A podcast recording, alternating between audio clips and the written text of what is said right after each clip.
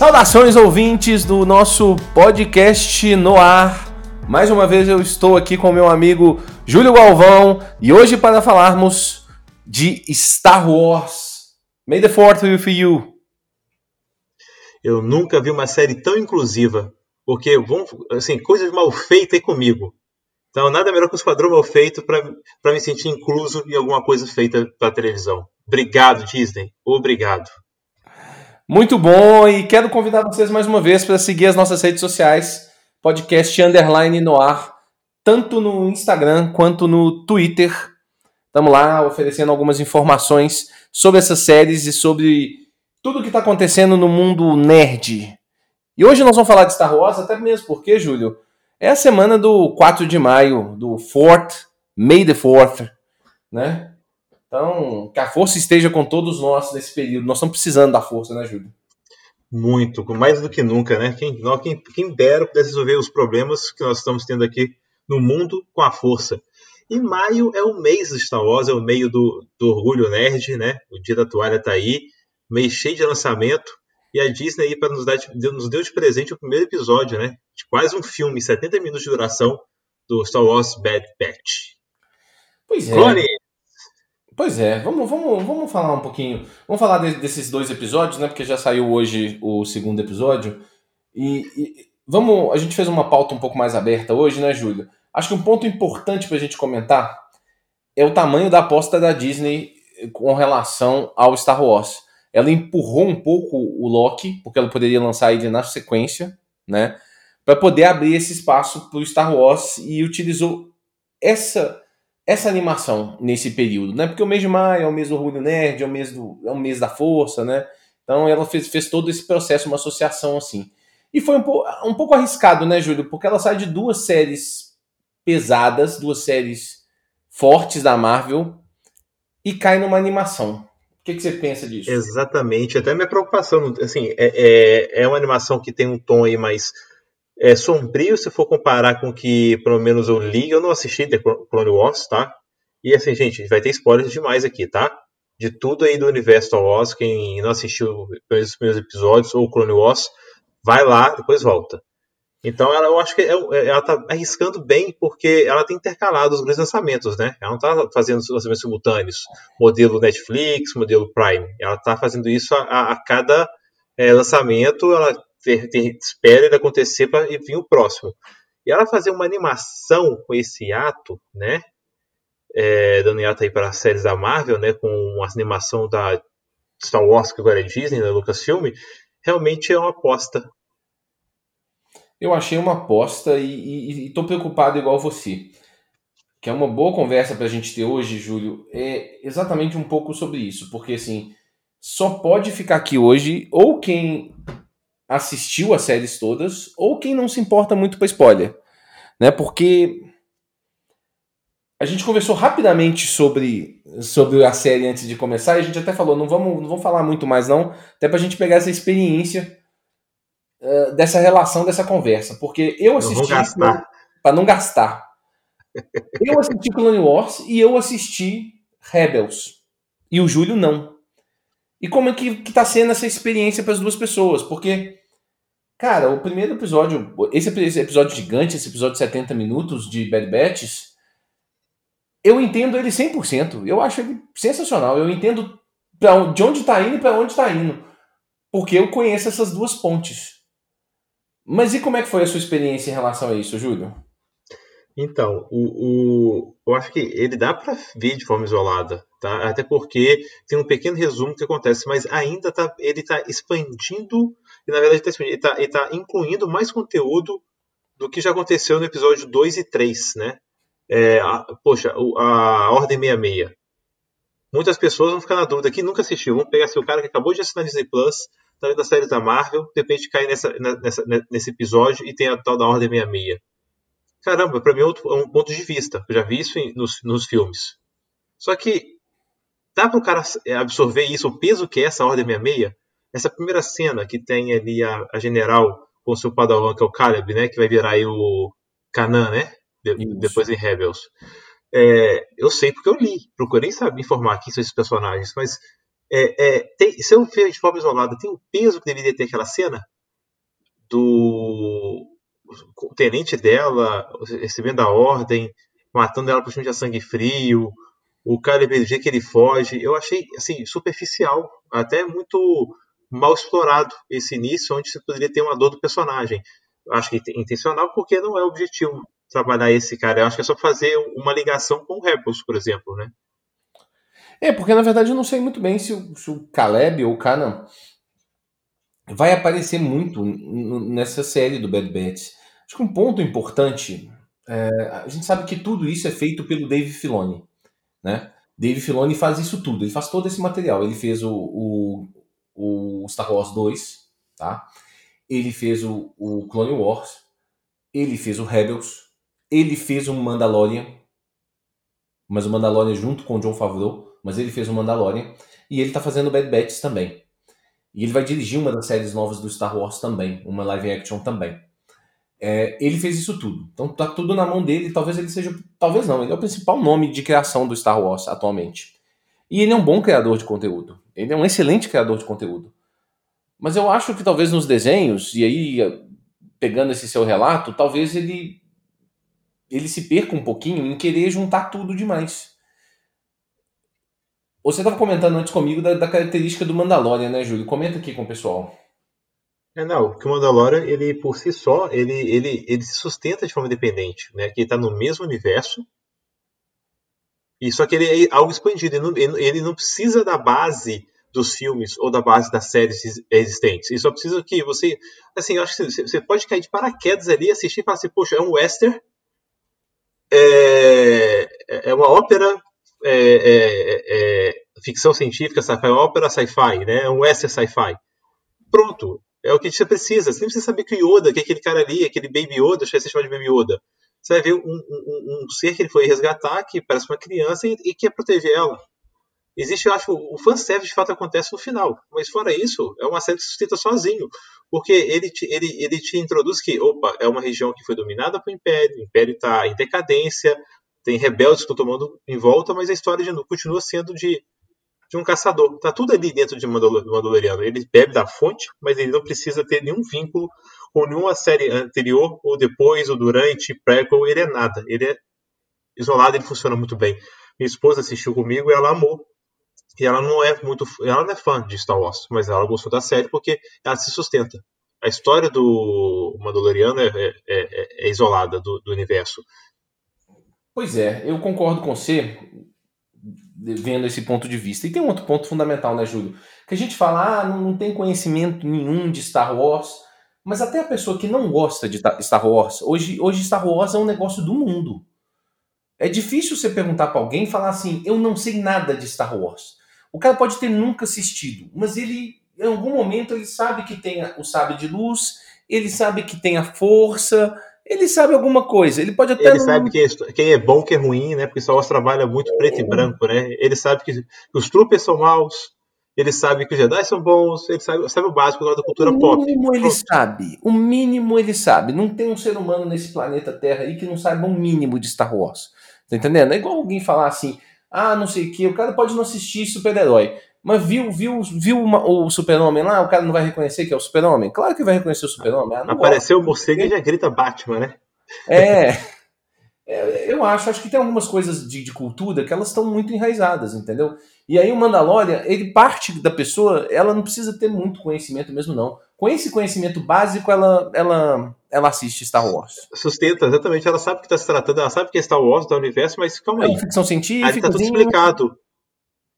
Você, aí você pega o Bad Batch do primeiro episódio e até o segundo, se ele não souber o que é Clone Wars, se ele não souber. Por exemplo, não explica quem são os personagens é, é esse primeiro episódio. Tem um momento ali que aparece a, a, a outra clônica, a, a Ômega, né? Que, uhum. que é apresentada. E ela fala que cada um, o nome de cada um, meio que fazer uma intro, mas quem eu, eu fiquei assim, quem é o Echo? Eu, tive, eu fui googar quem é o Echo. Sim. É, o Echo é enorme, mas como que ele apresentou? Ele não é um, clone defeituoso. Então qual é a história por trás do Echo? Será que nesses 16 episódios de Bad Batch vai ter a história dele de novo, do, do, do, do Esquadrão 99, ou realmente eu tinha que ter bebido aí sete temporadas de Clone Wars para poder assistir essa temporada? Que aí eu tinha que ter investindo. Eu entendi, entendi. E é um ponto complicado, na verdade, porque. Na verdade, a pessoa não precisa ter assistido as sete temporadas do Clone Wars. Mas também você não vai assistir. Você não vai falar, então agora eu vou assistir só o episódio lá que apresenta os Bad Bats, não sei o quê. Eu até assisti de novo para poder tá com a cabeça um pouco mais fresca, tal, para poder começar a série, etc. Eu assisti só o, o episódio que apresenta eles, né? Mas mas eu, eu entendo o que você está falando, porque você não é impactado do mesmo jeito, com toda certeza, pelas informações. Eu acho que eu acho que não vai explicar de novo a história do Echo, não. Eu acho que já está explicado ali. Então, exatamente. O que, que, tem, que, que tem de especial? Porque eu já entendi que temos o Fortão, o Wrecker, adorei ele. Adorei, adorei, adorei. O técnico inteligente. O, o Crosshack é o cara que tem a visão muito aguçada além do alcance, né? Que é o atirador. O uhum. Hunter, que deve ser um grande caçador, assim, né, líder, assim, não sei se, se desse incentivo, e o Eco. O que diabos é o Eco? Me explica. Explica para quem está ouvindo aí, para quem assistiu o primeiro episódio, não viu o Quem é o Eco? O que é o Eco? O Echo era um clone comum, mas assim, existia uma dupla de clones que era o Echo e o Rex. Eu vou explicar rasamente, tá? Mas ele, eles têm algumas ideias diferentes, né? Em relação aos clones no geral, tá?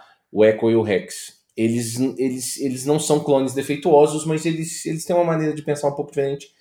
Que é bom, assim, é porque senão eu conto a história toda, fica um pouco chato, mas eles pensam um pouquinho diferente. São esses dois irmãos. Assim, todos são irmãos no final das contas, mas eles são dois caras próximos. eu ia falar que você errou aí, é. mas entendi.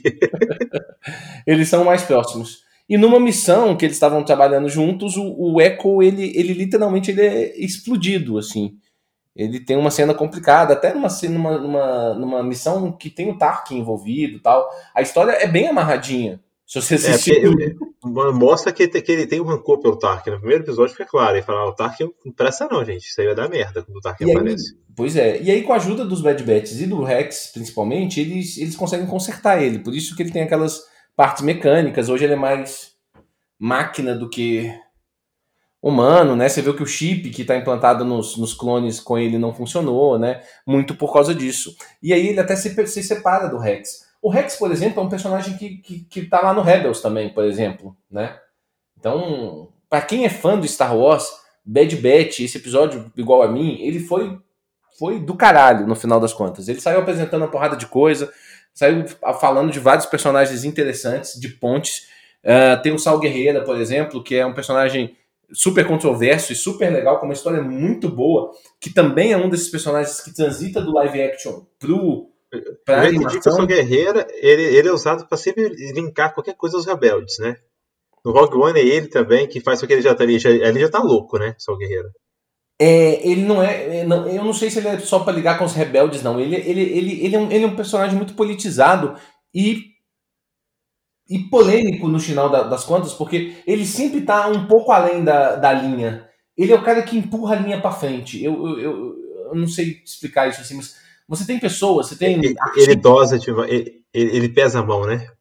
Ele sempre pesa a mão. Tem artistas, políticos, de, várias, de vários campos de, de pensamento, de espectro e de áreas da, da, da, da, da arte, por exemplo, que eles sempre jogam a coisa para frente. Eles, eles empurram a linha para frente, entendeu? Para depois a, a, sociedade recuar. O Sal Guerreiro é exatamente esse cara. Ele, ele, ele no início ele é um rebelde além da linha dos rebeldes, das pessoas. Tipo assim, as pessoas estavam com dúvida da questão do império. Ele já era contra o império. Na hora que começa a se fundar a, a rebelião, ele já acha que a rebelião é pouco, que a rebelião tinha que ir muito mais além, que ela tem que fazer mais coisa, que ela tem que matar, entendeu? Ele é sempre um cara na linha, empurra a linha para frente. Mas ele é um personagem muito bem construído muito bem construído.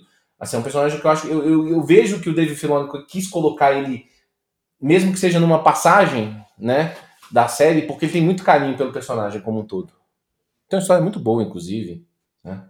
Mas, assim, um ponto que eu quero deixar claro, eu gostei do primeiro episódio. Só não achei que, por exemplo, igual a Ordem Minha Minha, que ela é muito impactante, ela ali foi tratada de, de mais um ponto de vista, mas o peso da ação dela né, é, é, foi leve. E até você entender que esses clones não são afetados por ela, é, eu não sei se fica fácil de, de entender, porque quando você vê o filme, vamos ver quem veio da base do filme, né? O uhum. terceiro episódio, de repente, tem só a ordem dada e os troopers executam a ordem, né? sem mais sem menos. A ideia do chip veio em qual momento? Veio no Clone Wars? Veio em outra história? Quando é que foi colocado que eles têm chip? Já tem-se uma noção no Clone Wars, tem-se uma noção do, do, controle pelo chip. Eu, eu não sei se. Aí, aí, aí, eu vou ficar até com a dúvida se o termo é o chip. Entendeu? Mas no filme uhum. fala que eles têm um controle. No Clone Wars explica melhor essa construção do controle. Eu acho que é, já fala. Filme só solta. É que no filme, não, no filme fica meio solto, né? No, acho que deve ser no, no, filme é muito solto. É meio que é como se já fosse uma ordem que eles são treinados para quando ela fosse falada, eles iriam executar essa ordem. Sim, é como se eles já se motivassem pelo aquilo. E, e, e, tem uma explicação interessante, eu acho, que, que aí eu, esse é um ponto que eu não sei se, por exemplo, você que não viu a série, o Clone Wars, por exemplo, se você pegou. Mas parece que está muito ligado com o conceito não da não do, da ordem 66, mas está ligado com o conceito de ordem, entendeu? As ordens precisam ser seguidas, que é um Sim. pouco o que motiva um pouco a situação do Crosshair na série. Mas parece que quando foi executada a ordem, não a 66, mas talvez ela seja o gatilho, é, eu senti que os, os troopers começaram a se comportar de forma diferente. Quando eles chegam, por exemplo, quando o Bad Batch voltam para a base, para Camino, né, onde é o lar deles, e tudo mais, eles vão mexer com um, um trooper de choque, né, um shock trooper, né? Uhum. É, com que ele trata mal e tudo mais. Parece que todos eles estão com o humor alterados. Não é mais visto como uma entidade. Eu não sei se se muda o comportamento dos troopers. Igual quando eu tenho o discurso do imperador. Você tinha ali um monte de trooper que comprava a ideia da rebelião. Do, do, do, do, não da rebelião, evidentemente não tinha rebelião ainda, né? Mas do, do, não era império, gente. Era a. Era a República. República. Poxa, eles lutaram do lado de Jedi ali o tempo todo. Eles têm não só executando uma ordem, eles têm uma mudança de comportamento. De forma cega, eles passam a seguir qualquer ordem. É, mas eles são todos. Do lado do Império. Né, Júlio? Eles são todos clones. Sim, todos clones, mas estão seguindo de forma cega ordens, que você falou. Então o chip mudou o comportamento deles. Eu entendi esse ponto. Eu, eu, eu acho que tem uma mudança de comportamento. Eu, eu, eu ainda não entendi como que isso funciona. Inclusive, parece que essa série vai falar um pouco mais disso aí, né? Porque você tem uma relação com, com Camino ali, você vê alguma coisa do primeiro-ministro de Camino falando assim, não entrega tudo pro, pro imperador de bandeja, né? Você, você, você, vê que, você vê que tem uma, uma trama ali por trás. Você vê aquela mulher que auxilia o, o, o primeiro-ministro, aquela, aquela, aquela mulher de Camino ali ela que salva eles em algum momento, né, na hora que eles estão fugindo. Então, assim, eu acho que tem alguma coisa. E tem um outro ponto falando, acho que é nesse, no segundo episódio, que fala que, cara, é, Camino não faz as coisas, o caso de Camino não faz as coisas por acaso. É, é o, o, o, o Kut que fala, que eu entendi que ele é um ex-clone, né, que foi ele é um pra lá, né. É. É que também tem, tem, isso, tem isso é meio solto, né? Assim, ok, entendi que é um ex-clone. É, é, é, é, assim, eu, eu, meio que tô ligando os pontos porque, beleza, faz sentido, mas eu tenho que querer muito entender isso. Eu entendi. Né? Não só que a cena, então, aquela cena do, do, do Trooper olhando para ele falando assim, eu acho que eu te conheço, na hora que ele tá embarcando na nave. Sim. É porque ele é um clone dele, né? É um clone, exatamente. Ele tá vendo um espelho dele ali, um pouco diferente, mas envelhecido, mas ele tá vendo um clone dele. Ok. E um cara conseguiu sair do controle né, do Império. Interessante isso, né? Acertou. É, ele, ele, cita, ele cita isso, né? Os Caminoanos não fazem nada é, à toa, né? Ou deixar eles fugirem, ou ter criado a Ômega, né? Que fica aí, que é o grande, talvez, o grande mistério que vai ficar aí nos 16 episódios, né? Eu acho. Quem é Ômega? O que, que, é, o que é a Ômega, né? Poxa, eu já fiquei assim, até talvez pulando etapas aqui da discussão, ela é force sensitive, né? Ela é force sensitive, ela tem alguma coisa diferente, com toda certeza. E ela tem um negócio de replicar os movimentos das pessoas. Não sei se você percebeu isso aí. Ela imita o Hunter várias vezes. Várias vezes. E ela imita naturalmente, não é que ela tá imitando ele mesmo, não. Ela tem alguma coisa de, de, simular as coisas. Isso é um negócio absolutamente certo. Ela, ela tira tão bem quanto o Crosshair. Ela pega a arma e atira a mão do, do, do, sniper. Ela acertou a mão do sniper. Isso é um negócio muito impressionante. Talvez as pessoas não, não tenham levado isso em consideração. Mas ela acerta a mão dele e veja, ela também tem alguma coisa do tipo, ela fala com o Crosshair antes, cara, você vai fazer um negócio, mas não faz. Não, é Jesus Cristo. Você vai me trair três vezes. não negue. Não, nunca. Quando ela olha pra cara dela e fala, que isso, menina? Você ficou doida? Você sabe, tá no seu coração e tá aí dentro de você. Porra, velho, não é que ela faz isso, foi caralho. é, eu achei muito, muito interessante, assim, o conceito dela, um ponto muito, muito, muito, também que pode, a gente pode trabalhar nisso aí, é porque ela é uma clone, ok, ela é uma clone, mas ela é uma clone mulher, né? Sim. É, eu, eu, eu vi muito essa ambiguidade. Calma aí, ômega. É, é, ela, é ela. É uma criança, mulher. Mas ela é não é, é, Ela é female. É, eu fiquei na dúvida várias vezes, porque eu lembrava que era clone e falei assim: não, não é possível. Então é com uma clone mulher, que aparentemente tem várias habilidades, é força Eu, lembro, eu lembrei muito do fim. Eu lembro muito que Star Wars tem disso, né? Nos filmes e tudo mais. O destino, a força guia a pessoa pro destino dela. E no episódio 2, mesmo o, o, Hunter querendo separar ela dele, ela volta para aquele grupo. Tá em busca de algo diferente. A força, é sinto que a força tá empurrando ela. E acho que isso é muito base Star Wars, né? É muito base, o Júlio. E, e, e, se ela for uma força sensitiva de verdade mesmo, mesmo que isso tenha sido colocado lá pelo pessoal de caminho, o que seria uma, uma gigantesca, uma, uma fodida quebra de paradigma, assim no mundo do Star Wars, né? É, aí, se, se, ou, ou ela tenha gerado isso naturalmente, isso seria. É, é, a força guiaria ela por esses caminhos com toda certeza, né? Tem um ponto sobre isso, sim, que eu acho que é importante também dizer. Ela, ela, ela, ela é loura, né? No final das contas. Tem esse outro ponto que pode ser idiota, sim. mas assim, ela é clone, ela é clone, ela é um bad batch, isso já, isso já tá definido que ela é um dos malfeitos, né? Um dos clones diferentes de alguns testes. E assim, se fala desse número de 5, e é engraçado que sempre se falou desse número de 5 Bad Batches, mas o que impede de ter outros, outras variações a partir de agora? Mas aí onde me pega, por exemplo, eu não sabia que o Echo, né, até lembrar disso, porque cito uma vez que o Echo não é um dos clones dos Bad Batches. Foi quando o Hunter saca, calma aí, somos quatro, porque o Echo é um ex-Nor, Uhum. E acho que norma é como eles chamam os normais, né? Isso, os clones normais, normais, né? Ou seja, se são cinco, é a menina. Falei, caralho, eu tava aí. Ou seja, pra quem já conhece, devia ter sacado na, na, de cara, né? Foi, foi de cara. Na verdade, eu mesmo saquei de cara que ela era a outra. Mesmo com o cabelo louro. Eu achei estranho, na verdade, a única coisa que me chamou atenção no primeiro momento foi o cabelo louro. É, mas dava para perceber pelo jeito que ela comportava. Aqui, é, é, se, os caminhos são conhecem realmente assim a parte de tecnologia com é, de clonagem e tudo mais, talvez inserir midi-chlorianos em um corpo seja possível, né? E é isso que eles estão explorando. Porque desde o episódio 1, 2 e 3, quando a força deixou de ser algo espiritual, digamos assim, né? Do ar, e passou a ser essa midi que foi incluída e ficou, né? Infelizmente, ficou na história. Virou eu acho que, virou, né? Eu acho que eles ignoraram o conceito. Será? Porque se, se, se, não ignorar, é algo que o, que o povo de caminho aí pode manipular e colocar no clone, talvez.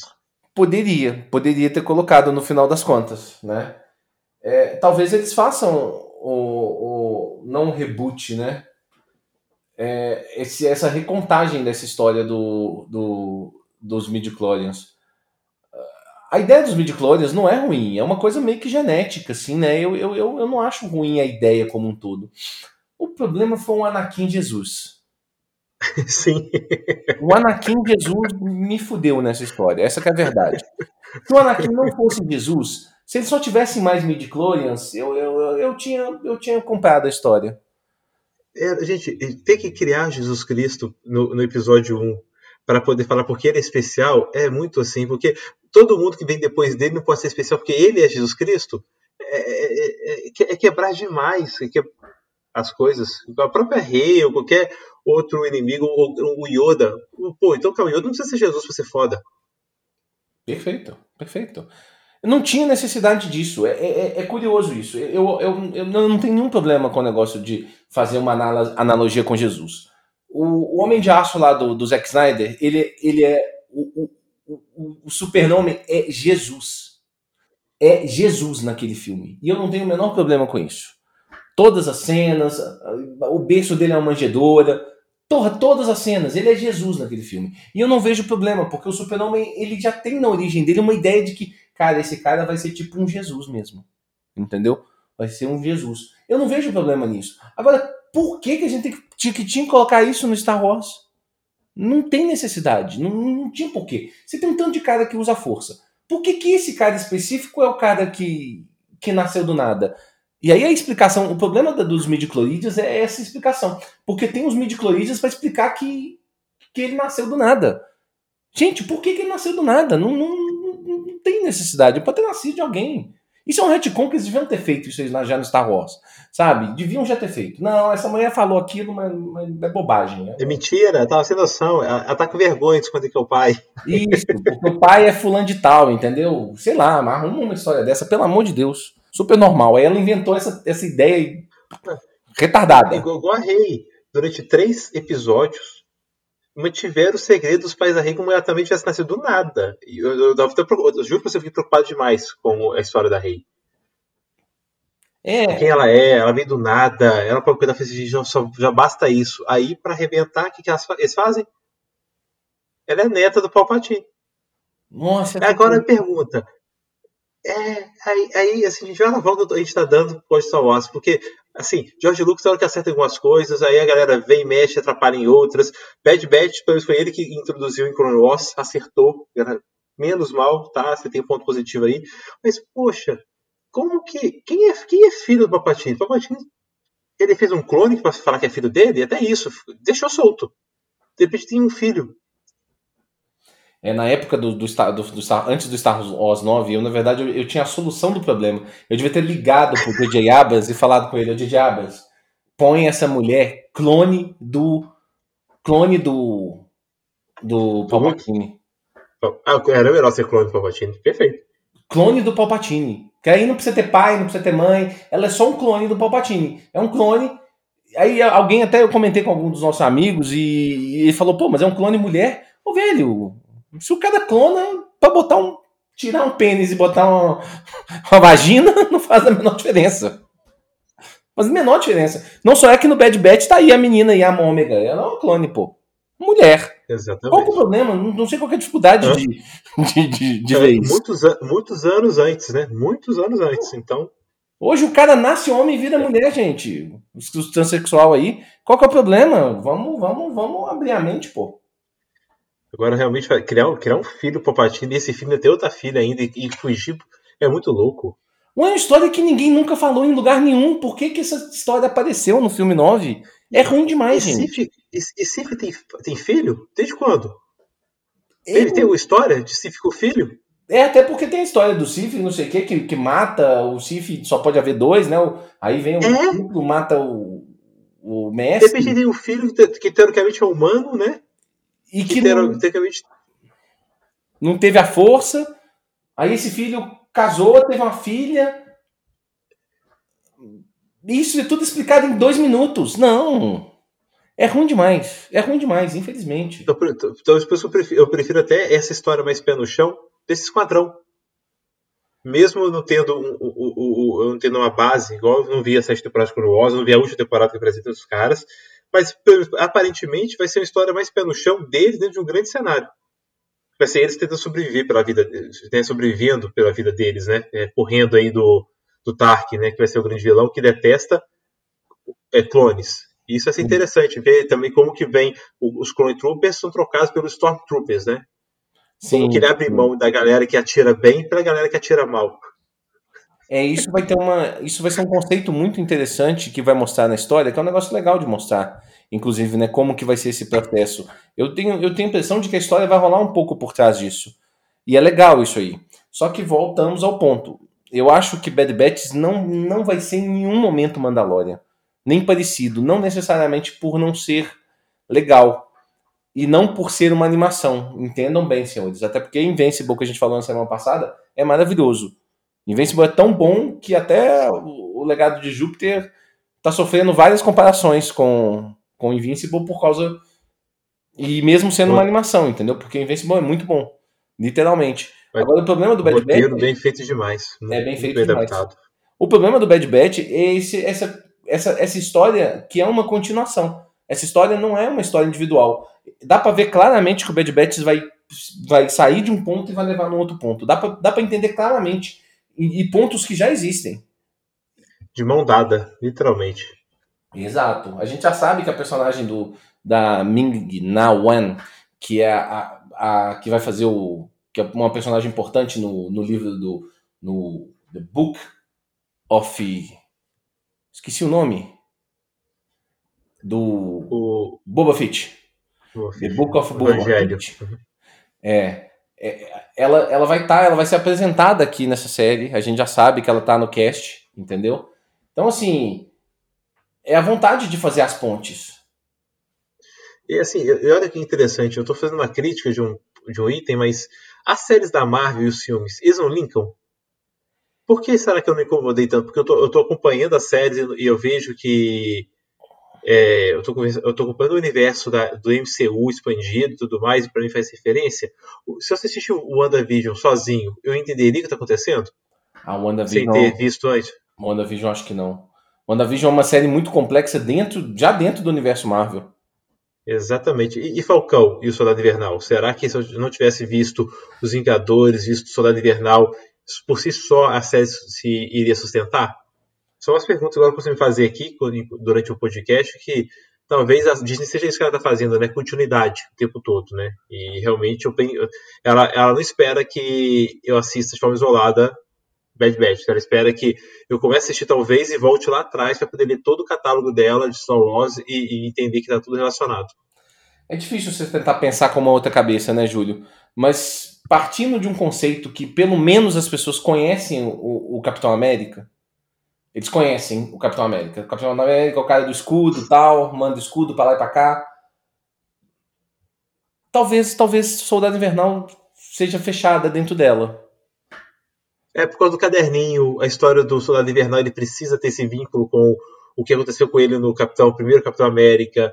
É, tem que ter o um vínculo com no segundo, onde o, o Steve Rogers tenta resgatar ele de tudo que é jeito. Guerra Civil é o que faz a separação de todos por causa do, do Buck. Então, o Buck tem esse peso do, do, do Capitão América acreditado nele. O Capitão América acreditado nele, não pode ter errado e dar o escudo pro Falcão. Então, tá, tem todo esse relacionamento que pesa muitas decisões e por que o Buck está ali sofrendo com o Falcão e porque o escudo não está com ele. Eu entendi, eu entendi seu ponto de vista. Acho que a série vai ser bem pior para quem não assiste, mas eu acho que dá para entender. E aí eu vou te falar, assim, Mandalorian não é que seja assim, mas uma pessoa que acompanha Star Wars, ela, ela se empolga muito mais com a Mandalorian, talvez do que uma pessoa, não sei, talvez do que uma pessoa que não conheça nada de Star Wars, porque tem muitas informações ali, né? Tem muita coisa acontecendo ali nos episódios que são, são coisas. São supérfluas, mas para quem sabe é, é mais legal, e para quem não sabe tá ok. Quer dizer, eu tô, tô, pegando a experiência da Fernanda, que você falou que gostou bastante. E Sim, adorou, adorou. E para ela, eu, eu, quando eu empolgava muito, eu só explicava o fanservice para ela. Ponto. Porque o que foi colocado em Mandalorian foi fanservice. O que está sendo colocado em Bad Batch são pontos de ligação. Ah, não, Bad Batch é diferente. Eu acho que Bad Batch você tem razão. Eu estava tentando Entendeu? fazer a comparação com o Soldado Invernal e o Falcão. Invernal. Sim, sim. Soldado Invernal também acho que eu acho que precisa mais do que Mandaloriano, por exemplo. Acho que precisa um pouco mais, mas eu acho que dá, talvez dê para você assistir a série. Isso é uma boa pergunta que fica. É, porque é, eu eu, a minha visão nesse caso afunilou muito porque eu, eu consumi todo o material Marvel, né? Então, na hora de comparar. E assim, comparando Mandaloriano um pouco, a história, o episódio 2 de The Bad Batch é muito parecido com o arco do Pedro Pascal querendo devolver o Yoda, né? Deixar ele com a família, né? No quarto episódio. É, isso é um ponto que é bom e ruim ao mesmo tempo. É o Dave Filoni repetindo o roteiro aí, exatamente, usando a mesma base do que dá certo, replicando no segundo episódio. O segundo episódio é basicamente isso, né? Ele, o Hunter entendendo, basicamente, que ele gosta da menina, poxa, isso é repetido em vários locais, né? Esse, esse já é até, eu acho que, é prática de roteiro, né? Poxa, o cara se preocupa com ela, não quer que ela tenha a mesma vida que ele, ela tenha, que, que ela tenha uma vida melhor do que isso, e vai deixar ele com uma família que pode cuidar. Pois The é. Last of Us faz isso, Mandalorian faz isso também, várias séries fazem isso. Sim, com toda certeza. É, eu acho que um ponto importante que a gente precisa entender, falando especificamente do Bad Batch, é que talvez um ponto que pode ser legal deles construírem é que assim, a gente não sabe muito bem por que, que foram ajustadas essas habilidades dos Bad Batch, né? Como é que elas foram Para que foi feito isso, né? É, comentando quais são essas habilidades, né? O Wrecker é o, é o fortão, naturalmente ele tem uma certa resistência a mais, ele é mais forte fisicamente. O Crosshair, ele, ele um é... tanque. Hum. Ele empurra um tanque. É, ele empurra uma, uma nave, é assustador, inclusive. Ele quebrou a parte magnética de uma nave a subir. Ele não é, é, só forte, não, ele é muito forte. E, e, e ele, tem um, ele tem uma cabeça estourada ali também, né? Como assim? E, assim, ele tem uma cicatriz na orelha dele, metade da cabeça dele, que pega sim, o olho. Sim, sim, sim, sim. E ele o... é burrinho, né, tadinho? É, é um, é um pouco. Efeito colateral de ser forte? É um pouco do efeito colateral, na verdade. Ele é meio assim. Ele é um pouco. Não é que ele é burrinho, eu acho que ele tem. Ele não tem muito juízo perfeito dele, não. Ele pensa muito antes, não. Eu não acho que burrice é a questão, não. Ele é um cara que não pondera sobre as decisões. Ele nem é um cara burro mesmo, não. Ele toma decisões de combate, por exemplo, absolutamente inteligente. Ele é um dos mais. É, ele não é. Todos eles, inclusive, eles têm um enhancement de combate no final das contas. Tá? Sim, Isso é um ponto tática militar e tudo mais, todos eles sabem. É, mas é um ponto, por exemplo, do Hunter. O Hunter, ele tem uma espécie de sentido apurado, literalmente. Ele tem um sentido apurado de decisões, por isso, inclusive, que ele é o líder, entendeu? Então ele tem um, feeling about that, né? Então... Tá. Ele é o Homem-Aranha. Ele é um Homem-Aranha que também, se você pensar bem, né, Júlio? É um elemento da força. Sim. É, é, mas eu tinha lido, quando ia sair a série, que ele sente energias eletromagnéticas. Ele sente campo eletromagnético. É isso que ele tem essa sensibilidade? Eu, eu não estou lembrado dessa explicação especificamente, não. Desse sentir o campo. Eu acho que não, Júlio, porque ele, ele tem um sentido mesmo até de tomar decisões. Não é só com relação a, a essa questão, tipo assim. Tem muitas coisas mesmo relacionadas com pessoas, que ele, ele sente que as pessoas estão se aproximando tal. E poderia ser uma explicação do, do campo eletromagnético. Mas ele tem umas coisas de tipo, não, vamos fazer tal coisa. Entendeu? Sim. Sim, ele, ele é um líder nato, ele, ele realmente consegue tomar decisão rápida sobre isso, convencer pessoas sobre isso. Ele, ele, ele tem um trem diferenciado. Sim. Force Sensitive, será um clone com. É. Não, na verdade, assim, o ponto que eu acho que está despertando nesses, nesses dois primeiros episódios, inclusive com a, presença da Ômega especificamente, é porque assim, tá, a discussão maior dessa série é quem é a Ômega. Com toda certeza. E assim, aí as pessoas começaram a sugerir que ela é uma force sensitive. Mas, cara, nada impede que esses caras todos sejam forces sensitives. Mas o Han, o Han tem mais aprimorado. Não, forces sensitives em áreas diferentes. Se você pegar bem a, a, ah, tá. literatura de Star Wars, você vai ter forças sensitivas ligado à força física, literalmente. Essa força física não necessariamente é uma força. Qual que é a explicação da força física do, do Wrecker? Exatamente. Pode Se ser. Assim, biologicamente, ele é, mais, ele é mais, mais alto que todo mundo, aí ele é fortão. Não faz sentido. Mas pode ser só a, pode ser a força também. É, aí assistente é o Crosshair, né? Que a gente falou do Wrecker, Hunter e o Crosshair. É, a Mira, né? O, o Anakin era um excelente piloto por causa da força, né? Sim, é a sensibilidade. Tem várias cenas do. Tem, tem várias descrições do Crosshair de, de dele atirar sem, sem, sem olhar, por exemplo, entendeu? De, ele tem uma, uma, umas cenas de sniper que ele tá movimentando e atirando, entendeu? É, então é um negócio de uma. A força ajuda no Anakin, ajuda o, o Luke, entendeu? De uma certa forma. E o Tech, é, o Tech é meio sobrenatural na, na, questão das tecnologias. Ele invade qualquer sistema, ele, ele é absurdo. Ele, ele é melhor não... que Android, né? É. não, não, esse não é o Echo, não. O Echo é bem Droid. Ah, tá. Então, não, não, eu tô falando que o Tech ele é melhor que Android para poder é, ah, tomar decisão. Bem melhor. Inclusive, bem melhor. Na verdade.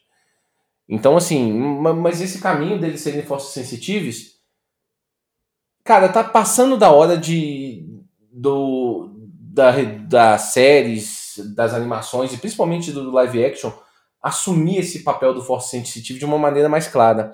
Na, nas revistas e no, nos livros se usa, se aborda muito mais esse tema, porque o cara que tem o treinamento Jedi, é, o Jedi é o Force Sensitive que treinou no caminho Jedi. O Sith é o Sim. Jedi que treinou no caminho do Sith no final. O Force Sensitive que treinou no caminho do Sith. Mas todo mundo é treinado?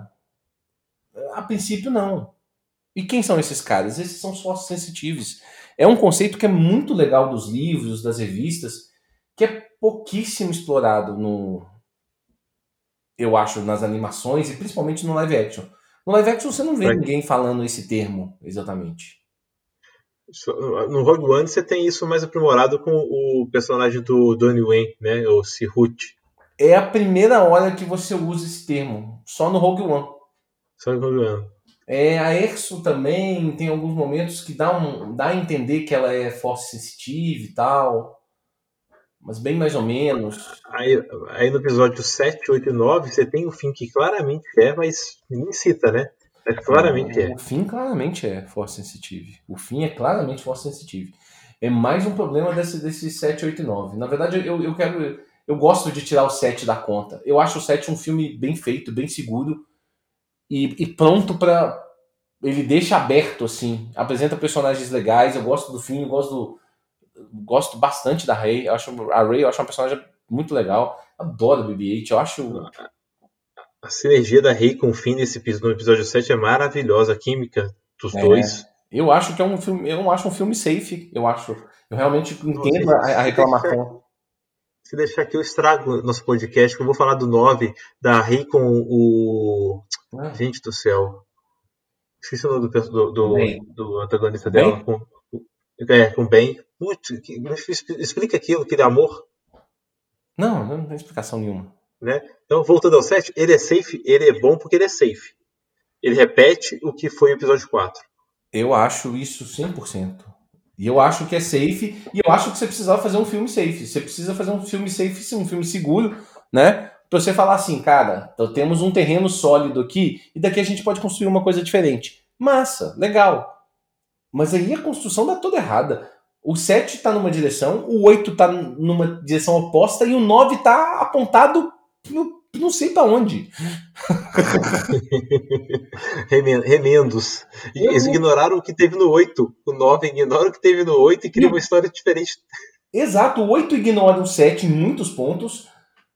E o 9 ignora o 8 e aí também ele ignora o 7. Ele, ele dá umas ignoradas no 7 também. E é o mesmo diretor, porra.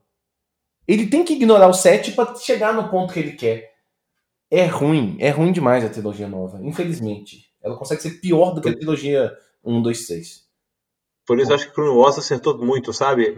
Em sete temporadas fez tanto sucesso e talvez Bad Batch siga, mesmo para não para atrair novos consumidores, né, novos, é, novas pessoas. Deve atrair porque vai estar novidade ali no Disney Plus, mas vai ser muito mais pé no chão, né? Um roteiro que vai talvez continuar, igual a gente está falando aqui, do que já está sendo executado e fazendo sucesso. Sim, eu acho que quem quem está assistindo Clone, quem assistiu Clone Wars com toda certeza vai pirar com Bad Batch. Bad Batch é uma série muito legal. Eu acho que ela tem várias qualidades. Talvez o maior defeito dela seja não, não ela, eu não sei se, como que ela vai funcionar para quem são novos fãs. Esse é talvez seja. Ela funciona sozinha, né? Ela podia até ser, ter sua continuação, né? Só, só, só, tem que mudar o nome Clone Wars porque as guerras crônicas vão acabar, né? Mas de fato é a temporada 8. Pois é, eu acho que assim, por exemplo, a cena do. A cena do, do, do Caleb, do Cana.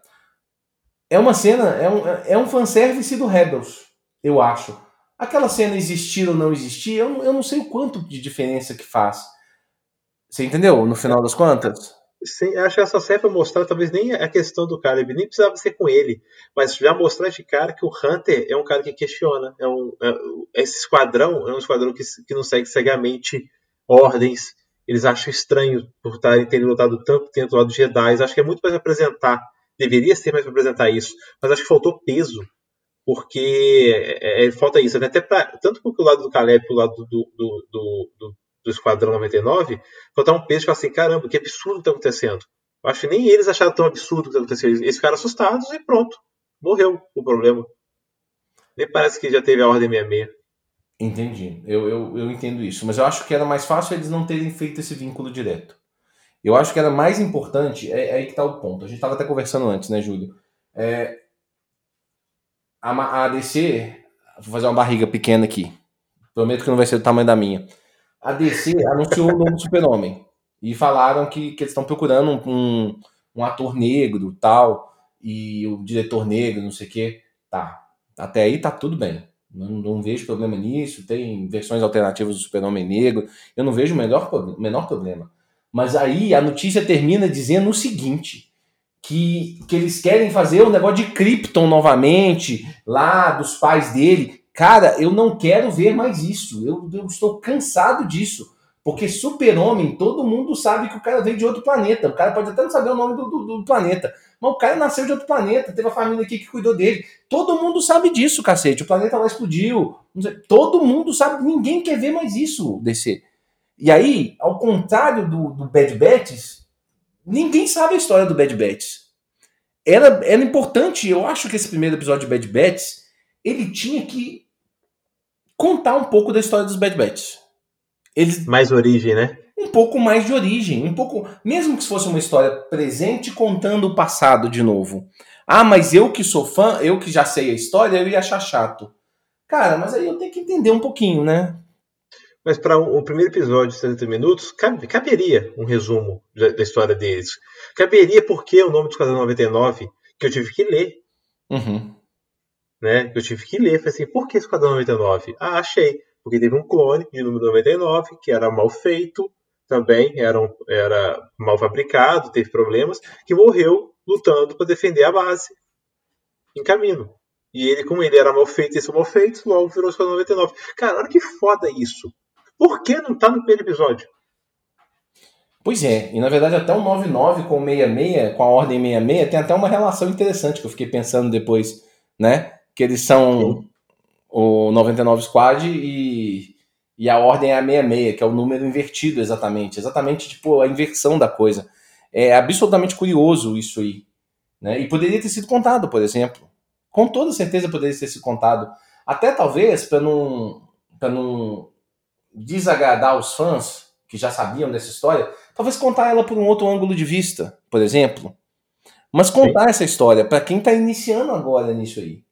E aí eles preferiram outro caminho, eles preferiram o caminho do, do fanservice, que poderia ter sido colocado em algum momento da série, quando você já sabe daquilo ali, entendeu? Mesmo que seja uma, uma história contando o que aconteceu. Porra, você lembra daquele dia que a gente estava lá com aqueles caras na ordem 666, não sei o quê, entendeu? Na ordem 66, por exemplo, para a TTT, o que aconteceu, e aí mostra a cena, e aí você já vê que é o cara do Rebels, você fala, putz, é o cara do Rebels, olha lá, tal é legal, mas. E até porque eles já são um esquadrão foda, né? Pelo que eu, de novo, li, eles já têm aí um, um esquadrão que é, é, é 100% de, de sucesso em todas as missões. É um esquadrão que. É, é, é, é, quase o Suicide Squad, né? É enviado em missão, missão impossível e tudo mais. A pergunta é: no primeiro episódio, vendo só ele, você compra isso? Você sabe sobre isso? É, é, mostrado isso? Ou é só um esquadrão diferente que a, a galera não gosta deles?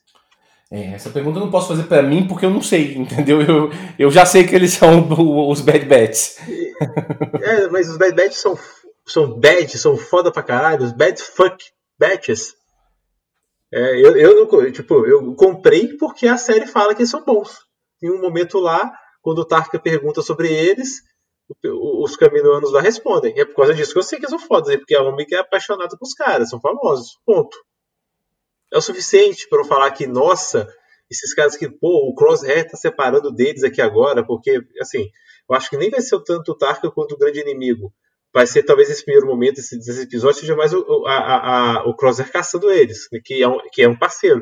Mas dói tanto o Crosshair para mim, ele ter sido o antagonista e ter separado e tentado matar os companheiros, ou seu dedo duro, não me incomodou. Você não eu tem essa sensibilidade, né? Não tem. É, eu entendo, eu entendo bem. Eu, eu concordo um pouco. Eu concordo. Que devia ter um peso grande, né? O irmão deles de esquadrão, o cara tá com Exegum, que passou de várias missões, tá disputando, a, a, duvidando da liderança do Hunter, porque a intenção deles é passar esse peso. Só que eu não comprei esse peso, mas entendi qual a intenção. Eu entendi, entendi o que você tá falando. Mas até para mim, esse aspecto, inclusive, não, não é. Não é tão assim pesado, não. Porque os Bad Bats, eles são. Eles são explorados muito essa veia do negócio deles serem fodas, deles serem. de resolver os problemas meio que de qualquer jeito, que é um ponto muito interessante, sabe? Assim, de. Fala um, em algum momento na série, eles citam um negócio do de, o Tarkin fala, nossa, que decisões diferentes que eles tomam. Essa é a capacidade Sim. de improvisar. Esse é um ponto que toda vez que a gente está falando de Bad Batch, a gente tem, faz uma associação com isso, entendeu? Essas relações interpessoais entre eles, elas não é que elas não são trabalhadas, mas não tem esse peso todo que talvez eles queiram vender. Ou seja, nem, nem para você, então, ou seja, eu, eu, eu, não ficou ruim porque eu não vi, é porque realmente não trabalharam bem esse peso do, de ter a divisão do grupo. Ok. É, eu, eu, eu não, não, não, não, é, eu não tenho essa relação assim. A relação deles de companheirismo está muito ligado com a questão da batalha, literalmente, com a questão deles nunca perderem. São pontos. Ou por serem diferentes, não? Porque é como se fosse, igual você falou, é uma, uma outra família, né? É. Porque eles são, por serem diferentes e serem um esquadrão separado, é como se fosse outra família ali. E eu vejo isso muito com o Wrecker, com o Tech, até o Echo que veio depois, né? Aparentemente eles têm esse elo eles, e eles confiam muito no Hunter. O Crosshair foi o ponto à parte. E eles deveria ter fechados entre mais. eles. Eles são meio isso. fechados entre eles. São. São. Mas tem menos das cenas de família. Tem um negócio, eu, eu, eu comento muito quando eu tô falando de quadrinhos, que eu gostava muito de X-Men, porque X-Men tinha umas batalhas fodas, tinha uns negócios fodas da história para a TTT, mas tinha um ponto muito legal, tem umas revistas fodas do X-Men que que era uma revista, por exemplo, sei lá, eles jogando beisebol. A revista às vezes passava mais da metade da revista deles jogando beisebol. E Criando é, laço, né? É, mas é. Qual que é o significado? Qual que é o peso disso? É exatamente esse peso do negócio de você entender essa relação familiar entre eles. Que eles literalmente são uma, uma família. Eu tenho um pôster dos X-Men aqui na minha casa, que é um pôster deles na praia. À toa, eles na praia, curtindo a praia. Entendeu? Os caras de, de. As mulheres de biquíni, os caras de, de calção, entendeu? é uma, um pôster de zoeira, mas é um pouco do espírito dos X-Men. Então eu acho que, assim. Esse é um ponto que às vezes as pessoas discordam um pouco de mim, mas eu acho que o grande diferencial disso é, é você passar esse sentimento familiar.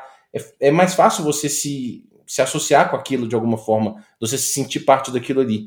No Bad Batch não é que isso não ocorra, mas assim. É mais relacionado aos resultados de combate da, da batalha, deles serem diferentes, então eles se juntam ali, eles se protegem ali, entendeu? É um negócio tipo assim, não tem isso na Liga da Justiça. Não tem isso tradicionalmente nos Vingadores, por exemplo. Eles, eles conseguiram construir isso com cenas como aquela da Era de Ultron lá, da festa do Tony Stark, entendeu? De algumas mostrarem, eles, eles divulgar, passarem algumas cenas de, de discussão entre eles, para mostrar esse lado familiar. Eles discutem, eles, eles, eles não são aquele grupo de heróis que se resolvem entre si o tempo todo, entendeu? E não tem isso no Bad Bats assim. Eu acho, eu não consigo enxergar isso para ter a profundidade da cena do Crosshair que vocês estão falando. que você está falando, eu entendo que, onde você quer chegar. E falando de coisa boa, a qualidade de animação tá, ó, tá supimpa, hein? Eu até assisti o Clone feição dos rostos, as dublagens. Eu, eu dei uma lida que é o mesmo dublador do 5, né? Bad Batchers, né? E tá Sim. fodaço. Caramba, que trabalho do cara. Trabalho muito bom, realmente. Isso é uma coisa. A animação ficou muito boa. A animação ficou. Você vê, você vê a ideia do traço do Clone Wars, só que melhor, literalmente melhor. Muito melhor. O rosto do Hunter, os detalhes do queixo, o olho, a feição. É. Você, você vê a cena do Caleb no primeiro com sabe de luz azul na cara, o olhar de assustado tá assim, tá na cara dele. É. Tá muito bem feito. Animação muito boa, qualidade de animação muito boa. E o roteiro em si, com esses defeitos que a gente está falando, mas o roteiro em si é muito bom. A construção, como é que ele está caminhando, é, é, tipo, é um, é um conceito, é um, é um roteiro padrão do, do David Filoni e a gente percebe isso. Igual você falou, episódio episódio 2 é muito é muito Mandalorian, por exemplo. É uma historinha, eu encontrei alguém. Vai ter, vai ter muito body cop nisso, né? É, Acho que vai ser 16 episódios aí que vão beber, acho, de 22 minutos, né? 24 minutos padrão Clone Wars, que você, vai ser uma boa diversão. Acho que vai ser, acho que vai ser, mas acho que não vai ser essa série que vai hypar pra cacete, não. Acho que a próxima série que vai hypar pra cacete é, é, é Loki mesmo. É, até porque também ela não espera que fazer grande trama, né? A trama vai gerar em volta de quem é o clone Ômega, porque ela foi feita, né? O que ela é. E depois disso também a história sabe para onde vai, né? Praticamente do, do, Star Wars, né? Esse é exatamente o ponto. Como ela é linkada numa ponta e na outra, a gente sabe de onde veio e para onde que ela vai. Então não sei se vai ter tantas surpresas. E por, pelo fato dela ser linkada, eu não sei se ela atrai novos públicos e aí eu acho que ela não vai ter esse hype gigante, né? Acho que esse é o ponto fundamental. E vocês aí, o que acharam? Do, tem achado do, do, do Star Wars Bad Batch? Quem é o seu personagem preferido, Gá? Responde aí. Ah, eu gosto do Hunter. Eu gosto do Hunter. Eu adoro o Hunter. Adoro desde sempre. Eu gosto dos líderes, assim, de grupos, assim. Eu gosto do Ciclope nos X-Men, por exemplo. Então, gosto da Tempestade, líder dos X-Men. Eu gosto dos líderes. Eu, eu tenho, eu tenho raiva do Ciclope, eu gosto do Ciclope, eu tenho raiva o que fazem com ele nos filmes. Ah, Como é, rebaixaram ele nos filmes. É, tem uma fase do, do, do, do, Ciclope que ele é muito zoado, né? Porque o Wolverine cresce muito, então ele é o contraponto do Wolverine, então... Mas assim, eu gosto dos números 1. Eu gosto até do tom de algumas, alguns tons de zoação, eu gosto. Quando a gente fala número 1, eu tô falando Umbrella Academy, né?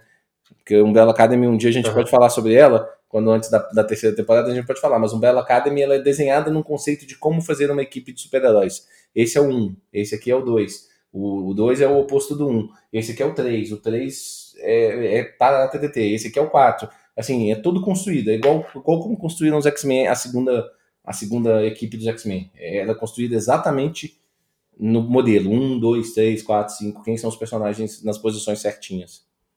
Eu gosto do Wrecker pelo coração gigante, além de ser um, um brutamontes. Ele é um brutamontes não, não, não violento. É muito gostoso, legal, muito bonitinho.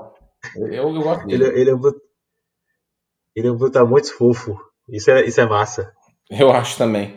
Para os fãs do, do, Star Wars que nos acompanharam até agora, o Júlio, não sei se você chegou a assistir, mas a Disney ela lançou, a Disney Plus lançou três materiais muito interessantes também junto com Bad Batch na semana do May the Fourth ela, ela do 4 de maio, ela, ela lançou uma série que é Por Dentro dos Veículos, que eu, pra te falar a verdade, não assisti ela toda ainda, o episódio ainda todo, mas tá legalzinho. Eu assisti Biomas do Star Wars, isso é muito legal. Isso é muito legal. Eu vi a chamada e tô afim de ver. É realmente para mostrar os ambientes diferentes. Isso, e na verdade um onde foi, onde foi gravado? De como é pensado um bioma no Star Wars. Legal. Isso é muito legal, isso é, é, é, é sensacional, para te falar a verdade. Eu achei muito boa. Mas o melhor é o Despertar da Força com Soneca. Que é uma. Meg Simpson. Com a, Mag, com a Meg Simpson. Que é um curta, pequenininho, muito bom. Assistam. É uma homenagem ao Star Wars, gigante, maravilhosa. Eu gosto de Simpsons, então, assim, eu achei de chorar. Três minutos, eu acho. é o mês de maio, é o, é o mês da força, é o mês nerd. Temos as séries. Tá cheio de coisa boa chegando em maio, gente. Legado Júpiter tá aí. Se vai ser boa ou não, vamos descobrir em breve. Muito conteúdo de Star Wars. Realmente, que ano, hein? Que ano. Que momento para ser nerd. Eu acho um momento maravilhoso para ser nerd. E vocês aí, depois gente comentem o que vocês acharam aí de Bad Batch, o que vocês acharam, qual personagem preferido do Esquadrão. O Esquadrão vai ficar aí no coração de muita gente durante um bom tempo. E avisando o pessoal que nós não vamos acompanhar a Bad Batch exatamente igual a gente acompanhava as outras séries, não. De tempos em tempos nós vamos fazer um resumo de alguns episódios, porque os episódios são curtos e eu acho que não dá para ficar narrando eles do mesmo jeito igual a gente fazia, porque no, no MCU eu acho que as teorias elas são maiores, né? Apesar que o Bad Batch ele vai ter muita. Eu acho que ele vai, ele vai gerar algumas teorias, mas é importante a gente ver um ou mais episódios, né? Pra gente poder confabular. Até porque vai ser uma série grande. E, na verdade, ela meio que. Eu não sei. Como é que tá a programação de saída dela, Júlio? Você acha que ela termina antes do, do Loki? Ver? Vou confirmar aqui agora, vou perguntar aqui para o nosso robô. Tá aqui no meu ponto aqui me informando sobre a série, instantinho. Porque. Expectativa de término dela para que dia? Eu não sei, o Loki começa em junho, né? Início de junho. Maia próxima, são 16 episódios. Loki sai quando, hein? Eu acho que é Ela 11 de termina junho. bem Na verdade, teve uma notícia falando que o Loki foi adiantado em dois Loki. dias. Não sei se você tá sabendo. Eu fiquei curioso. Loki tá para junho. Nossa, vai, Mas não, vai sair junto. Interessante. O Loki teve até uma mudança de data, você viu? De, que ia ser exibido na- numa quinta-feira ou quarta. Eles mudaram o Loki também. Mudaram, eles mudaram o Loki. Loki vai sair dia 9 de junho.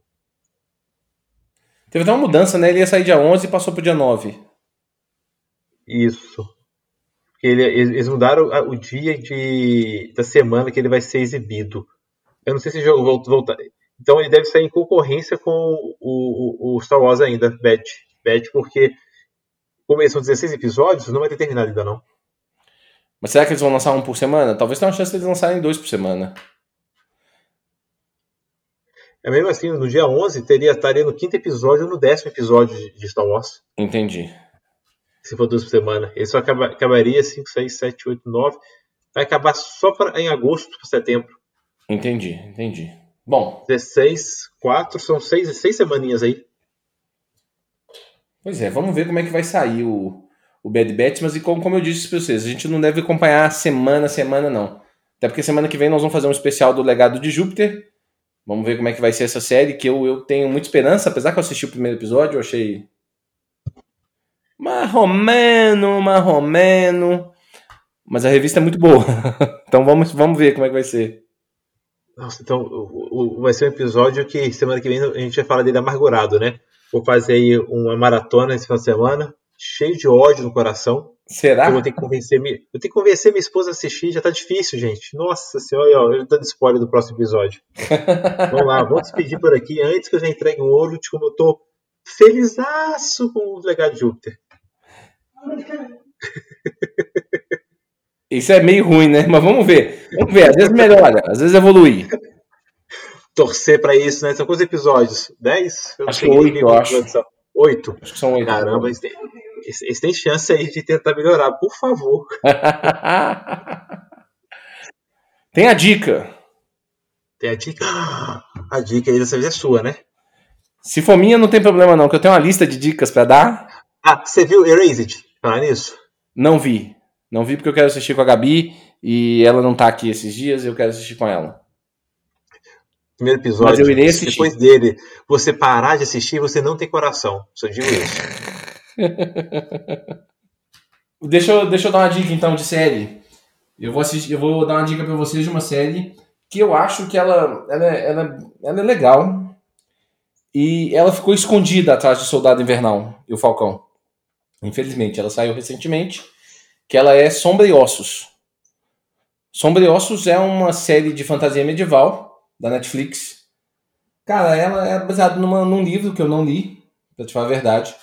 Mas o conceitual da série é muito interessante. É um mundo antigo, né? Um mundo desses de magos, de não sei o quê, de... Na verdade, não, não, existe os magos, né? Existe um tipo de povo que chama os geishas, que eles... É Grishas? É gay? É geisha literalmente, mas não é as geishas japonesas, não. Não, é Grishas. Grishas. Acho que é Grisha. Grishas, Isso. é. Acho que é Grisha. É, vamos voltar aí. Na verdade, então é um povo. Tem um povo aí mágico que eles são meio. tem o nome de Grishas. E eles têm uma ligação com elementos a princípio, né? Eu não assisti, eu não li o livro, mas assisti a série toda, assisti rapidamente. O vilão da série, o ator que faz o vilão da série, ele é um cara muito bom. É... Porra, ele é muito bom. Ele é, Ex-Príncipe Caspian no Nárnia. Ele é o príncipe Caspian no Narnia e ele é o vilão, ele é o retalho do Justiceiro. Né? Verdade. Ele é o retalho do Justiceiro. Inclusive é muito legal porque, assim, essa construção dele no Justiceiro, que ele é um cara bonitão, tal, não sei o quê, e aí ele se torna um retalho, é muito legal isso aí. Isso é, é, é bem legal. Do, do- e é um ator que eu gosto, além dele, dele ser meio bonito, meio canastrão assim, eu gosto dele particularmente assim. E a série tem esse contexto, porque na verdade em algum momento se cria, tem um reino grandão, e ele cria-se uma barreira no meio dele, que é uma barreira de sombras. E nessa barreira de sombra tem umas criaturas que você, quando você passa lá, você, as criaturas te, te matam. E aí, rapidamente, eles te contam a história de como que essa eles atravessam a barreira de um lado para o outro. Tem toda uma mitologia por trás, muito interessante. Eu fiquei, eu achei interessante. A, a e até política, né? E até política, né? Porque essa barreira ela cria uma dificuldade de navegação, de troca, sei lá, do que o, o reino é dividido. Então tem um, um, conflito político muito foda acontecendo. É, tem um, tem, a, tem um problema político, porque na verdade lá do outro lado os caras começam a querer. A capital fica de um lado e do outro lado fica uma parte boa da produção, inclusive. E aí o pessoal do outro lado lá quer, quer criar independência, né? Sim, é muito legal. A história, a série é realmente muito, muito boa. Eu, eu gostei, achei, achei interessante. Ah, eu gosto também que ela, essa série, eu achei uma coisa muito legal dessa série, na verdade. Talvez uma das coisas mais legais é a diversidade dessa série. Dessa série. É, é a tal diversidade natural. Porque eu gosto muito do Pantera Negra, por exemplo. Acho muito legal, acho massa. Acho que precisava do Pantera Negra. Vocês já viram, vocês já me viram aqui nos episódios elogiar o Pantera Negra milhões de vezes, né? Mas o próximo passo que eu entendo que, que, que algum momento tem que acontecer é a tal diversidade natural. No momento da série, você ter lá o, o asiático, o negro, o branco e, e o ruivo e, e todo mundo ali lidando uns com os outros absolutamente naturalmente. Em posições não necessariamente pré-determinadas, assim, sabe? O branco vai ser o rei, a, o asiático vai ser o cara do alívio cômico, o negro vai ser o cara mais pobre que cresce. Porque você tem mais ou menos uns padrões nesse sentido, né? A mulher vai ser tipo a, a, a, a princesa, não sei o quê essa série foge desses padrões como um todos, né? Que a protagonista é asiática, é, o, o, o, par romântico dela é um negro, e, e aí o, o cara, por exemplo, tem, tem uma modinha do momento que, de, de apresentar homossexuais, por exemplo, mulheres no primeiro momento, né? Nesse caso, não, tem um personagem lá que, que é homossexual, e também é um homossexual que não é necessariamente é, afeminado, você tá entendendo? Ele é homossexual. A série é muito foda. Que dá porrada e, pra Ele é muito bom. Ele é muito bom. Gente, essa série é maravilhosa. E, eu, e tem um tema russo. Eu adoro também essa, essa, esse, o, o, parece que se passa na Rússia, né? Sibéria, Rússia ali no meio, é uma loucura. Tem uma influência ali, né? Tem uma influência, eu acho, meio de, daquela região da Europa ali. Eu não sei se é Sibéria muito, não. Eu acho, eu pego um pouco mais ali ali Romênia, talvez chegue ali na Rússia ali, naquele início da Rússia ali, mas acho que tem, ela tem um tom ali daquela região Ucrânia, né, Letônia, Lituânia, uma, uma Europa medieval um pouco mais num outro tom, né? Eu gosto disso, eu gosto desse, desse apelo. Que, que, sai do, que sai do padrão, sai do padrão que você vê muito ou, ou em Inglaterra, é. Espanha ali, ou, ou, ou, França. ou Estados Unidos, não. O padrão França. é esse normalmente. Esse. Aí você vê o, até o exército usa é, boinas meio russas, né? De fri, pele, frio. É, eu é gosto desse tom. Eu gosto dessa, dessa variação que, que, que quem escreveu a história colocou. Isso eu acho muito legal. Esse, o Jesper, por exemplo, esse, esse, personagem lá que é, o, que é o homossexual, ele é muito legal. E, e assim, e, e, a forma natural de colocar, você tá entendendo? Porque você vai vendo aquele personagem sendo apresentado e, e, e, sei lá, uma pessoa normal, uma, uma, pessoa normal não, uma pessoa. Antigamente você nunca ia olhar aquele cara e achar que ele era homossexual. As pessoas talvez fossem se surpreender. E ele, ele é colocado como homossexual de uma maneira absolutamente natural. Entendeu? E... Eu acho que, porque o livro é novo também, Gal. Eu acho que o livro é de 2012 ou 2013. É. Não. É, então eu acho que até, até a linguagem de, de, de que foi usada e assim, Gente, isso, isso são vários núcleos que estão acontecendo que todos os personagens são muito bons. É. Você compra a motivação deles. É, é assim, eu, eu achei os personagens bons, mas, mas os corvos são maravilhosos. os corvos são sensacionais. Eu esqueci de falar, por exemplo, o grupo dos corvos, por exemplo, é esse cara negro, o Jesper, que é um homossexual, o líder, que é um cara branco, digamos assim, que tem uma deficiência física. Ele, ele é meio manco, né? E são os Bad Batches. Eles são os Bad Batches. E uma menina que é. que ela é árabe, né? Então ela é de origem árabe e tal, não sei o quê. Cara, escrava, né? É, né? Uma escrava. E essa mistura, velho, é muito legal. Isso é muito bem feito e feito de uma maneira absolutamente do jeito que eu quero ver essas coisas, sabe? Que eu, não é de uma maneira forçada. Eu, eu, eu, eu vejo aquilo ali e acho aquilo natural. É muito importante isso, sabe? Pra gente poder olhar para uma sociedade nossa em algum momento e, e ele não quer te jogar na cara essa, essa história toda. É, é contado de uma maneira natural. Isso é muito interessante. E essa característica tem no Pantera Negra também, mas ela é, é, ela é baseada no conceito de que, obviamente, se é uma nação negra, quer dizer, se é uma nação na África, ela no, no, centro da África, né? Porque se for no norte da África não tem essa característica. Mas se é uma nação no centro da África, obviamente que ela vai ter mais negros. E se é uma nação poderosa, ela caminha nessa direção. Não é que não seja natural. É natural também. Mas é, é mais legal quando a gente vê essa, essa, essa coisa desse mundo meio globalizado, assim, né? Mesmo que sendo numa, numa, numa negócio medieval. Eu gostei disso. E os corvos são sensacionais. Nossa, eu queria ver mais dos corvos. Eu quero ver menos do, do, dos Grisha. Eu quero ver na próxima temporada mais dos corvos, que os corvos são muito bons. Até porque os reis que eles fazem, né? É muito legal. É muito. Eu adoro, adoro Reich, adoro séries que, filmes que mostram planos para poder fazer alguma coisa bem arquitetados, que o cara tem plano B, C, D, tirado do traseiro para resolver, muito bom. E gente, eu acho que faz falta né série, série fantasia, né? É, as pessoas estão com medo das séries fantasias porque tá vindo aí a série do Lord of the Rings, né? Sim. Eu e a Netflix arriscou com essa aí e eu, eu, eu comprei. Ah, você tá maluco. um episódio do. Cada episódio da série do Lord of the Rings, que vai sair pela Amazon Prime, né? Que a gente já pode começar a gerar expectativa desde já. Cada episódio é mais caro do que a última temporada de Game of Thrones. Vocês têm, têm uma ideia do tamanho dessa série. É, talvez a gente fique sem série de fantasia durante bom tempo após essa. Porque vai ser um divisor de águas. Eu acho que ela vai dominar. isso não acontece, aproveita aí essa indicação do Galileu, que ela é realmente. Eu vi, eu vi em três ou quatro dias. Eu vi rapidinho também. É levezinha, suave, tranquila, não é pesada, tem umas, tem umas reviravoltazinhas, tal. É, e eu já, já, já me interei do assunto, parece que vai ter outras, outras reviravoltas ainda nos, nos livros, né? Então parece que é uma coisa legal. E, e, e, tem uma temporada só, mas ela se dá para se satisfazer com ela. Então dá para assistir, não precisa esperar sair a segunda para poder falar que é ver de uma vez só. Que ela, ela conclui uma temporada, então vale a pena. E assim, ela conclui menos que Lovecraft Country, que eu indiquei aqui. Lovecraft Country fecha bem. Mas Shadow and Bones fica aí um pouquinho aberto. O que foi, cara? Eu não devia nem comentar.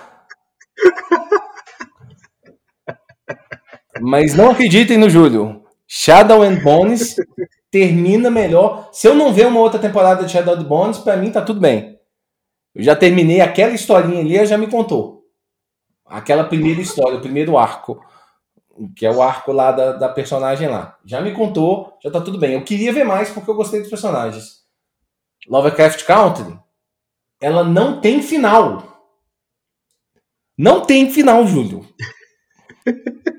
Ela não, não tem porque, final. Não sei porque cargas d'água eu falei que tinha. Agora outro eu vou ter que Dia, outro dia eu fui ver o último episódio de novo que eu falei: não é possível que ela não tem final nenhum. Não tem. Não tem. Por que, por que, que termina daquele jeito? Eu, ainda bem que ela já tá renovada para outra temporada e tal. Ainda bem. Se não renovasse também, eu ia lá, eu ia caçar a HBO, porque, pô, premiada pra caramba. A atuação dos atores, pelo amor de Deus. A série é muito Merece.